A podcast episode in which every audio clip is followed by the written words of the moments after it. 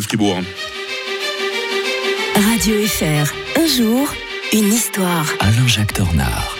Bonjour Alain-Jacques Tornard. Bonjour Mike. On vous retrouve cette matinée de vendredi pour évoquer quelque chose qui était arrivé dans la nuit du 23 au 24 février 2022. La Russie envahissait l'Ukraine, et oui, deux ans euh, déjà. Et euh, vous aviez été euh, terriblement précurseur euh, il y a deux ans, Alain-Jacques Tornard, à ce sujet. hein. Oui, quelques jours avant, euh, nous avions annoncé que euh, les Russes, dans la situation dans laquelle se trouvait la région, ne pouvaient qu'attaquer.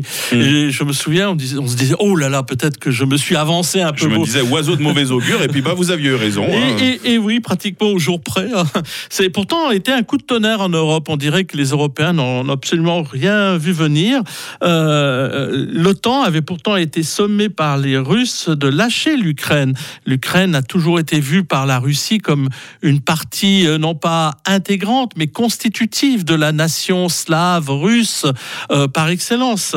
Et euh, donc, le président Poutine avait reconnu la sécession de l'Ukraine orientale autour de Donetsk et de Louhansk, et ne s'en tenant pas là, avait ordonné à son armée d'occuper toute l'Ukraine. Ça devait être une sorte de blitzkrieg. hein, euh, Mhm, mhm. mais euh, le problème, c'est que ça s'est pas passé exactement euh, comme cela. Mais en tous les cas, l'histoire de l'Europe a basculé, on peut dire littéralement, le 24 février 2022.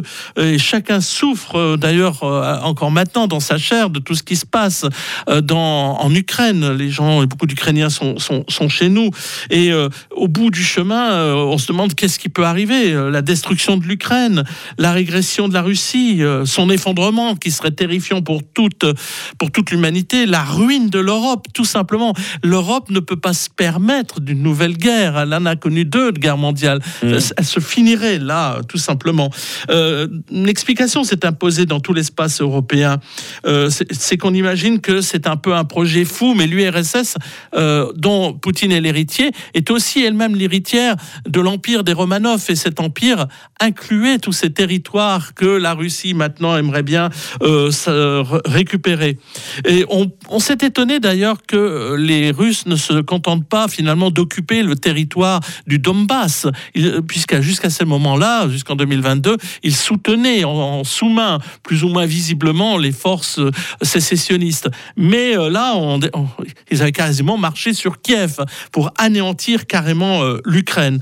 Et là, euh, on voit bien que on est dans un projet euh, qui est une fuite en avant euh, de- du président Poutine et que nous n'avons pas été dans capacité, le moment où cela pouvait se faire encore, de faire des gestes d'apaisement à l'égard des Russes. Puisque quand les, Russes envahissent l'Ukraine, c'est un moment où les Ukrainiens, on les a quasiment euh, absorbés dans l'OTAN déjà virtuellement, et ça c'était absolument insupportable pour les Russes.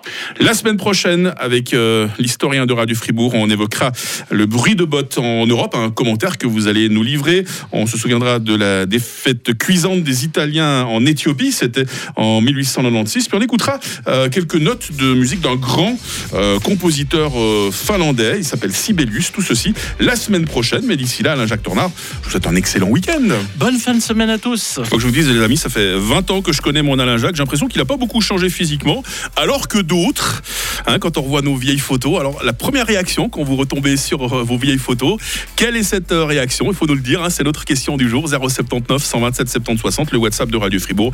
Et bienvenue également sur Instagram pour commenter euh, la story du jour. Voici la jeune personne qui a tout raflé aux dernières victoires.